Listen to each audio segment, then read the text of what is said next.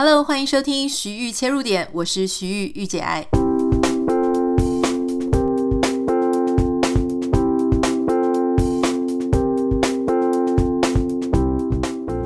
Hello，欢迎收听今天的节目。今天要跟大家分享的呢，是一个我觉得大家应该也会很有兴趣的主题。这个是关于你的智商、情商跟智慧。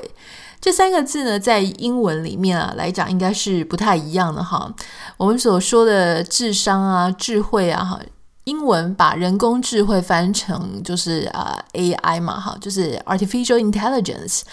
但是。它的 intelligence 虽然中文呢是翻成什么智能或是智慧，但事实上呢，诶，我们如果它的那个 IQ，我们也是用 intelligence 的话，其实中文比较接近智商的意思。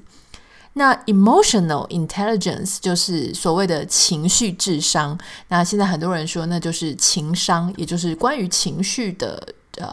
智商，关于情绪的智慧哈，但是另外还有一个字叫做 wisdom，呃，wisdom 呢，那这个词其实在英文国家里面用的比较少，但是你如果用中文去讲，诶，智商跟智慧有没有不一样？你大概就比较能够区分哦。智商就是你现在可以想一想，智商跟智慧有什么不一样？通常在讲智商呢，就是那种所谓学习能力比较好，好像你的同学里面。呃，成绩比较好，然后呃，各方面能力都学习的很快的那种，我们会说哦，他的 intelligence 很高。可是你会说他真的是一个好有智慧的人哦。如果你说一个人他是一个很有智慧的人，你可能通常不是在讲他的成绩表现很好啊，有可能他又是一个 wisdom，又是一个很有智慧的人，但他成绩也很好。可是通常我们在用中文称赞别人说哦，这真是个有智慧的人。通常我们在讲的事情是，他非常的有处事的智慧，他非常了解说怎么样可以让自己和他人处在一个比较舒服的状态。今天的节目呢，一开始要跟你分享一个例子啊，这个例子呢，其实发生在几个月之前，在冰岛，哈，就是那个国家，冰岛呢有一个电视节目，我不太知道你还有没有印象这个新闻啊。那个电视节目呢，就是一个益智竞赛，也就是大家很熟悉那种啊，大家组队抢答的那种节目。那一天呢，在这个冰岛的电视节目里呢，他是一群大学生哈组团，其中有一个大学生，诶，如果在那里念得到大学，因为那边人很少嘛哈，那边的大学生当然也算是那边呃智商或是学业表现比较优秀的相对的一群。没有想到呢，其中有一位队员，他在别人抢到了答案，并且讲出正确答案之后，他气到啊，气到把他的这个台子上的水杯呢拿起来摔在地上，而且一发不可收拾的哈，就是等到他到了后台，其他的节目还在进行当中，他一样还是必继续的发狂摔东西，搞得现场场面呢真的是非常难看啊。从这样子的例子呢，也许你就会想说，当然有可能哈，但是因为因因为新闻他没有去写，有可能他自己个人在情绪上有一些障碍，或者有什么特殊的情形，这是有可能的。但是如果从外界来看，你会发现说，这真的是一个自己情绪控制有问题的学生哈，年轻人。你想说怎么会因为这个益智问答，然后输了人家，结果现场哈也不顾众目睽睽之下呢，就直接。暴怒变成这个样子，我看英文的呃当地的媒体呢，还叫他这个 sore loser，这是给他一个非常不好听的称号哈。今天要跟大家分享的呢，就是我们刚刚前面有提到的，就是说关于 intelligence、emotional intelligence 跟 wisdom。其实我们一直在讲说，我们就直接用英文来区分啊，因为其实英文跟中文的翻译呢，它常常会互相，有时候会挪用又会引用。其实你常很容易，呃，如果你是直翻的话，你会觉得有一点不是很容易了解。比方说我们刚刚讲的 intelligence，哈。Artificial intelligence，我们中文啊，繁体中文可能翻成人工智慧，那这个简体中文翻成人工智能。但总之呢，不管是那怎么样的翻译，它其实 intelligence 在讲的事情是，它有学习事物的能力，对吗？就是它其实呢是啊，不管它是机器或是它是人类，它是属于那种它可以进行运算、可以计算、可以学习、可以模拟、可以达到你所给他设定的一种学习的目标，那种是所谓的 intelligence。好，那什么是 artificial intelligence 呢？跟人类的 intelligence 呢？其实它有一些，如果你会发现它字是用一样的，那他们当中有没有什么共同的目标呢？就是 AI 人工智慧跟人类在学习有没有什么一样的目标呢？确实是有的。除了我们刚刚讲的，它可以去学习它原本不会的东西，比方说像我们在讲机器学习，或是人类在学习知识或技能的时候，你都是从不会到会，对吗？那从不会到会的这样子一个能力呢，其实它仰赖的就是你的 intelligence。好，那另外呢，什么叫做从不会到会？从不会到会呢，除了从零到一这样子很明显的差别之外，其实你在学习什么？你在学习的就是说，用你的大脑，或是用机器的大脑去判断哪一个答案或哪一件啊选项，哪一个方向它是比较可行的。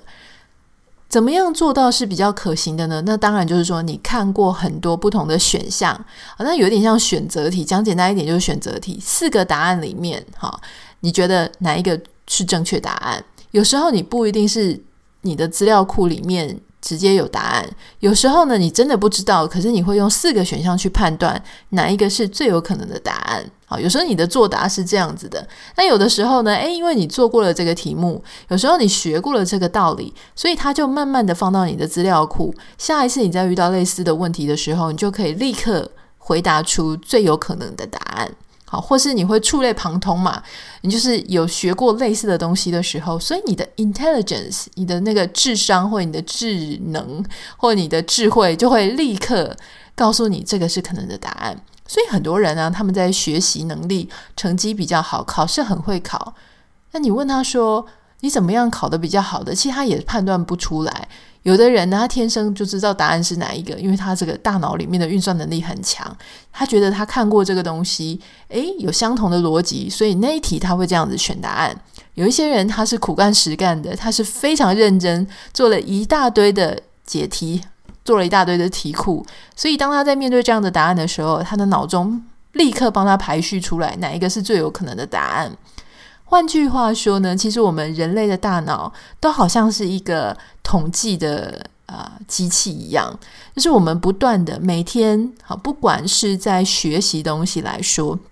或是我们在跟人家互动来说，或是我们在解决一些我们在社会上里面所遇到的问题，今天要穿哪一件衣服去这个场合，它会比较不会出错。啊，比方说现在我们有一个场合啊、例如说我们要参加别人的生日派对。那我应该要穿什么样的衣服会比较符合这个社会礼仪呢？当我们要解决这样子一个社会性的问题的时候，我就会去想：好，我的衣橱里面有哪一些衣服？那这些衣服里面呢，我会大脑自动去排序，说哪几件可能比较适合这样的场合，哪几件我穿起来比较好看，哪几件曾经有出包过，哪几件诶，我之前穿出去的时候有得到很好的评价，所以我的脑中会在。也许无意识的时候，很短暂的时间，立刻去排除有可能的答案。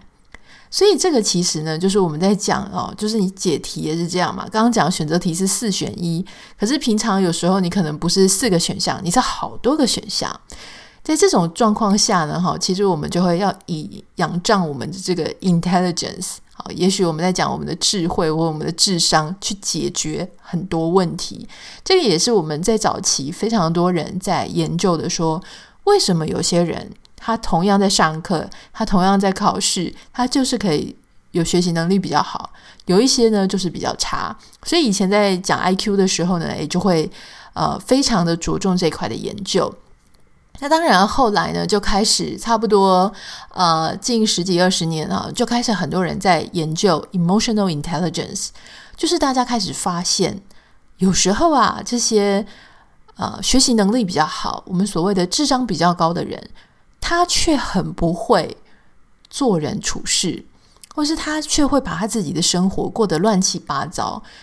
那这个当中呢，到底 emotional intelligence，我们讲的情商，它包含哪一些概念呢？其实简单讲哈，如果我们根据一个呃这个情商大师、情商的这个教授，呃，Daniel Goleman，他在书里面他自己把它分成，大概可以分成四个部分了哈。第一个部分呢是关于 self-awareness。就是自我的觉察、自我的觉知。当我们自己在做很多事情的时候，啊，这些情商所谓的 emotional intelligence 比较高的人，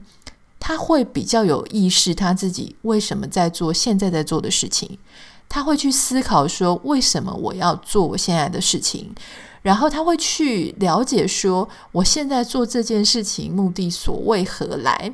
也就是说，他不会只是人家叫他做，他就去做，他会去思考，然后他会给自己一些理由。那当他找不到呃找不到他的理由，找不到他的方向，或者他没有办法说服他自己的时候，他会想一个办法，让他自己回到一个比较舒服的状态。好，所以他是会有自我觉察的能力。我觉得自我觉察的能力呢，其实它非常的重要。哈，其实像我们自己在做 social media 这个工作。呃，为什么要举这个例子？第一个是我自己在这个工作里面，第二个是因为当其他人在这个工作里面的时候，很容易被人家观察出来嘛。一般人如果在呃办公室，你大概就是自己的同事会观察到他的行为。可是当你在看这些网红啊，或是这一些台面上的人，他在做事的时候呢，其实很多人都可以看到他是怎么样处事的。那我举这个例子就是说。你看，你可以看到，有一些人他可能在红起来的时候，或是他开始有很多人注意他的时候，诶，或者他的 follower 越来越多的时候，他就会开始人家我们所说的走中，就是他的样子就变了。我们常常会形容说，诶，有些人怎么一红就有大头症，一红讲话就偏调，就嚣张，然后就黑掉。其实这样子的人，好，他。你不能说他的 intelligence 很低嘛，哈，因为他其实既然能够成功的红起来过，或是他能够诶曾经有他的策略经营他的个人品牌，曾经呃曾经成功过，他基本上不会是个笨蛋啦。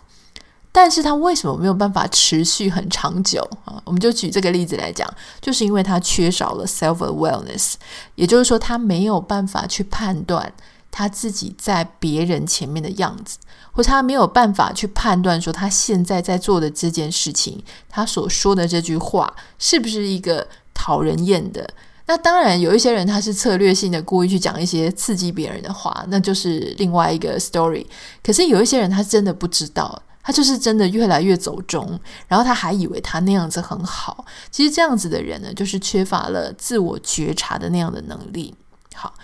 那在情商里面，自我觉察是其中一个部分啦。第二个部分呢，是还要自我管理，也就是 self management。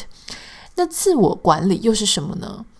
当你有情绪的时候，当你暴怒的时候，啊，你心里很愤怒，或心里很悲伤，或是心里很喜悦的时候，你能不能够管理好自己当下的情绪，让它用一种比较合乎社会规范的方式展现出来？啊，有一些人呢，假设你中了乐透，你中了什么彩券啊、彩票啊，立刻到处告诉别人，你这个就是没有办法做好自我管理嘛，对不对？或是有一些人，像我们刚刚前面讲的例子，哇，他在益智节目上面输了，立刻摔水杯，立刻发怒，这个也是没有办法做好自我管理。一个没有办法做好自我管理的人呢，不管他是大起还是大落，那个都是非常的糟糕。因为事实上，我们人都不是一个人单独想呃生存在这个社会上，我们人都是多多少少，不管你是 introvert 还是 extrovert，你是内向型还是外向型，你都还是在一个社会的框架、社会的脉络里，你都还是必须要跟其他人相处。所以，如果你没有办法把你自己给管理好，不管是情绪，或是行为，或是举动上，你没有办法管理好你自己，那你就很难跟别人有一个比较好的合作或是互动。有一些人，他常常诶答应了别人事情，没有办法做到；有些人，他永远都在夸张，永远都不讲实话。那这个东西呢，就没有办法让他变成一个啊、别人很尊敬、别人很尊重，或者别人很想跟他相处那样的人哈。第三点呢？情商的第三个部分呢，是关于这个人的有没有同理心。那同理心，我觉得大家可能就比较好去想象，就是他能不能够去设想别人的情绪，能不能够站在别人的立场去设身处地的着想。好，我能不能够知道我现在在讲这些话的时候，我可能会让你感觉到很生气、很悲伤，或者我会刺伤到你。啊，有一些人他是真的没有同理心，他很难换位思考，他永远想的就是他自己这一个角度的事情，他没有办法去设想别人他现在或他等一下会有的感觉。好，所以如果有一些人像我们常常讲说某一些啊呃，可能雅斯伯格，但但是不一定全部雅斯伯格都会这样子，但是有一些雅斯伯格哈，他们会没有办法呃去想象。他跟他互动的人，他们可能会有什么样的反应？那因为没有办法去设想这件事情，可能就会造成他的啊、呃、人际交往啊、社交互动上面会有些时候会遭到挫折。第四点呢，就是我们刚刚讲了这么多的能力：自我觉察、自我管理、同理心。好，当然还有我们要怎么样跟社会互动，就是整合整个我们所有。从我个人出发到跟其他人互动的这所有的整合能力，我们给它一个名词叫做 social skills，就是社交能力。有一些人他这个情商很高，是因为他的社交能力非常好。啊，那社交能力非常好这件事情呢，就跟真的是跟你的呃一般我们讲的 IQ 是没有什么绝对关系的。其实你在职场上，我们就常常我以前就很看不开一件事情。我觉得我常常在职场上看到一些呢，哈，学业表现一定是很差的，数学算不是很好，然后呢，这个英文大字也没认识几个，可是超级会做人，结果呢，就在这个职场上呢，就可以混得风生水起，而且不管是看到这个主管的时候啊，客户的时候啊，就是马屁打个不停，结果没有想到这样子的人还是步步高升，诶，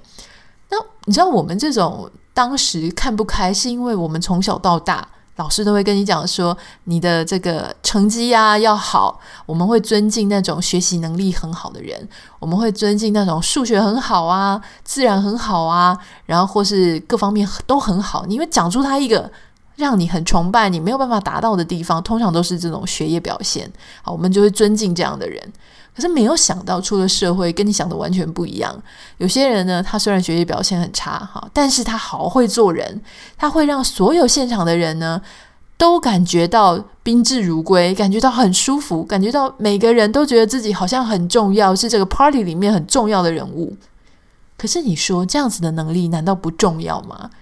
我现在这个年纪，我再回去看，我发现。更难得的事情其实是这样子的人哦，我不是说我很喜欢这样的人，通常我看到这样的人，我头皮也是很发麻，然后我就会很想要敬而远之。可是你说我凭良心讲，我觉得他厉不厉害？我觉得这样的人真的很厉害。为什么呢？第一个，你要让所有不同立场的人都感觉到很爽、很舒服，这件事情并不容易。为什么不容易？因为你必须要知道每个人内心他的需求、他的虚荣点、他的洞，他需要被人家称赞的点在哪里。这些人他都很清楚，所以他才能够呢，在讲话的时候拍马屁的时候拍到那个份上。你知道，有时候如果你称赞一个人，你没有称赞到对的点，你就会看起来非常的虚假。可是，如果呢，你针对别人最需要的那样的称赞，称赞下去，有些人他就是很喜欢被人家称赞他的小孩，有些人就是很喜欢被人家称赞他的衣着、他的时尚品味，有些人呢，他就是很希望被人家称赞他的另外一半啊，或是他的财富成就，或是他的车、他的包。每个人他需要的点都不太一样，所以。我我觉得这些能够拥有社交能力的人，哈，当然拍马屁只是社交能力的一种啦。我不能说拍马屁等于社交能力，因为还有很多社交能力呢，它其实可以用一种比较朴实无华、不需要那么浮夸的方式呢，去让大家都感觉到很舒服。所以以上这四点呢，哈，包含这个自我觉察、自我管理、同理心，还有社交能力呢，它其实就组成了我们讲的 emotional。Intelligence 情商的一个很大的部分。那现在当然西方呢，他们就是会把智商分成 IQ 跟 Emotional Intelligence 这两个部分嘛，主要讲的论述最多的是这两个部分。当然，我不能讲说他们只讲这两个部分。可是另外一点，当我在研究这些呃资讯啊文献的时候，我就发现说，其实还有一个东西比较没有被西方人谈到。如果是用英文写出来的 paper 呢，那可能也是华人写出来的。就是他会去谈 emotional intelligence 跟 wisdom 有什么不一样。我们讲的 wisdom 哦，就是比较像我们刚刚前面有提到的，就是所谓的处世的智慧。我现在给大家五秒钟的时间，你可以想一下，情商就我们刚刚讲的 emotional intelligence，跟我们接下来稍微谈一点关于 wisdom 处事的这种智慧，你觉得这两个是一样的吗？如果你觉得有一点不一样，现在给你五秒钟的时间想一下，哪里你觉得可能不一样？我们动动脑，马上回来。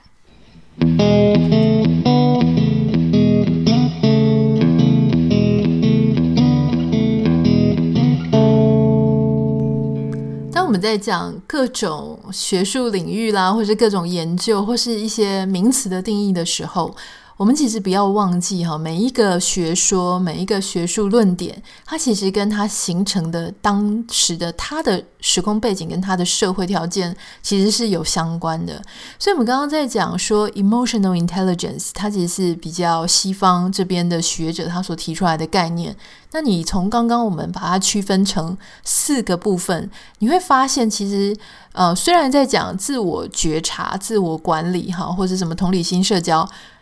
它其实大部分着重的还是个人与社会之间的相处跟实质的互动。可是我们在讲到这个 wisdom，就是我们我们用中文讲，就是我们常常在讲的所谓做人处事的智慧。好，我们说一个人他很有智慧，我们老祖宗说什么好有智慧哦，这个人。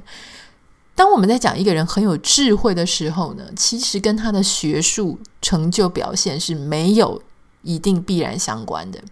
比方说，我们可能会形容说，哎，某一个垂垂老矣的长者啊，他可能就是，也许他都没有念过书，甚至连小学都没有上过，可是你会觉得说，哦，他讲话很有哲理，很有智慧。像我们小时候不是常常看那个什么啊，日本的动画，什么一休和尚等等的，就是我们会觉得哇，那个小朋友里面讲话也好有智慧。当华人哈，就是中文在讲很有智慧的时候呢，其实我我自己觉得它里面的呃内容包含的其实是比较哲学式的，也就是说，它不是只是在讲你跟社会的互动。比起我们刚刚讲的情商啊，我觉得我们在谈的这个智慧，它其实虽然是把个人放在社会的脉络之中，可是它更多的强调的事情是你怎么想。你怎么去看待一件事情的眼光？你怎么样透过你的眼光感染你的心？你的心才会去导引你怎么去想。那这个智慧呢，其实就比较像是我个人怎么去看待世间当中所有发生一切永恒会变或永恒不变的事情。换句话说，对了，其实就是讲比较哲学的那样子的概念哈。所以，虽然也是在讲自我啊，我们在讲很智慧的事情，就是自我的脑部跟内心的反应。当然，我们也会关照说，我们跟外在环境的这些变化。可是事实上呢，它是比较安静的。我们不是在讲什么 social skill 这种呃实质能力的事情，而是我在看我怎么看待这些事情，它会影响我的心、我的反应、我的行为、我的说话。对待这个世间是否有一个比较包容的状态？好，其实很多印度的那些思想、那些哲人啊，不是常常也会在那边进食，然后呃就没有吃饭，然后就开始什么做瑜伽这类。我觉得其实东方呢比较类似这样子的，就是你不会想到说有一个在山洞里面修行了几十天的哲人，叫他其实他在研究的是 social skill，不会嘛，对不对？其实但是你还是会觉得他讲出来的话很有智慧。那这些智慧哪里来的？他不是从 social，不是从社交里面去学习的，而是他静下心来，感觉到自己跟外在的互动，感觉到这个世间上有一个道，有一个道理，它是不变的，或是它是持续改变的，或是那个持续改变就是它不变的道理。好，所以说它其实是比较属于那种，呃，比较抽象，而且当然还有一个我觉得最重要的差别，就是我们在讲的智慧，其实它不只是我的心，或是那些哲学抽象的部分。那为什么一个人可以定锚定在那边？他可以是一个有智慧的人啊！最重要的事情还是有一个，就是他有一个更长远的，他有一个长期的目标，追寻的目标。那个目标呢，有可能每个人都不太一样，但有一些人是想要更接近、更了解关于这个宇宙、关于这个世间它所运行的道理。有一些人的最高的目标是所谓的善，有些人是所谓的道，有些人是所谓的我也不知道，因为每个人不太一样，所以他其实会有一个远程的目标。为了达到那个远程的目标，我坐在这里，慢慢的去冥想，慢慢的去思考，慢慢的去所谓的参悟、参道、悟道哈。所以你会不会觉得很有趣？当大家都在讲 intelligence、emotional intelligence 或是 wisdom 的时候，其实你再去细究，你就会发现哦，原来我们在讲聪明的人、有智慧的人、有情商的人，或是我们称他得道高人，到底当中的内在的意涵有什么不一样？所以今天其实不是想要告诉你说我要怎么样变成一个有智慧的人，而是我们透过去抽丝剥茧这些东方的啦、西方的啦论述啦，我们常常听到的这些话语名词里面的意涵，你会发现说哦，原来光是在谈这些事情的，每个角度就不太一样。那当我自己把我自己现状或者我平常日常生活放进去的时候，也许我会去思考说：OK，我不要只追求 IQ，我要追求，我希望我能够跟这个其他人互动，互动得很好。我可以参考一下 Emotional Intelligence 里面去怎么样提醒我。但是当我想要内心追寻真正的平静，我希望能够更加活得更深刻一些。我希望我能够在更加的有智慧，成为人家会说哇。好有智慧的人，我可以怎么样做？好，今天的节目就跟大家分享到这里。我希望你也会对这样子的呃主题觉得很有兴趣。那我想要跟大家分享哈，就是说我在看一个 TED TED Talk，他也是美国的学者讲的。他提到说，我不能讲我完全买单他讲的话了哈。但他提到说，在他的研究当中，呃，目前每个人的情绪，他还没有一个实质的。电路就没有那种实质的神经告诉你说，哦，因为你长这个神经长得怎么样，所以你的情绪通常是怎么样。你的情绪来源会跟你怎么样去预测接下来的事情发展有关系。所以，当你如果常常喂养自己一些很容易激动的这些啊、电视剧啦。你很容易激动的朋友啦，你常常就是为自己一些很容易情绪冲高走低的这一些啊，或是很负面的，或是很怀疑论的，你永远都不相信什么什么事情，很多什么政论节目还是什么的。如果你一直在喂养自己一些这种八卦，这种让你自己心情起起伏伏的内容，那么你的心接下来去，或者你的大脑接下来去面对所有的事情的时候，它就会从那样子的养分。去吸收，也就是说，你会比较偏向那样子去看事情，那样子去处理事情。当你看很多很不愉快的网红，他们所贴出来的文章，很悲伤的作家，他们永远看事情都是看负面的那个部分。那当你自己在解析事情、看事情的时候，你就很可能会有大脑会拿出那样的养分出来解读这些事情。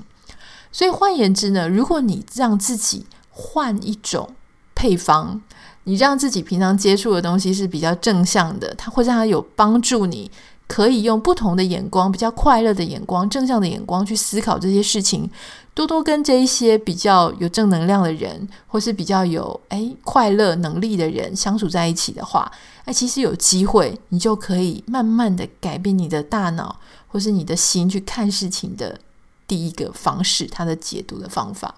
当然，这个是那个教授所讲的啦。哈，那是不是真的？没有 physical，没有呃神经啊，或者任何可观察到的大脑的部分会影响你的情绪，这一点我觉得要做保留，因为我同时也听过不同的说法。但是我觉得他讲的是还蛮有趣的，就是说我们可以改变自己喂养大脑自己的配方，让自己在看事情的时候呢，能够拥有不同的角度。我觉得这一点是可以呃吸取的。好，如果今天的节目呢，让你觉得有点共鸣，或是你有什么想跟我分享的，欢迎你可以私讯到我的 Instagram 信箱 Anita 点 Writer A N I T A 点 W R I T E R，也请大家帮我们在 Apple Podcast 留下五颗星给你的留言，我们就下次再见喽，拜拜。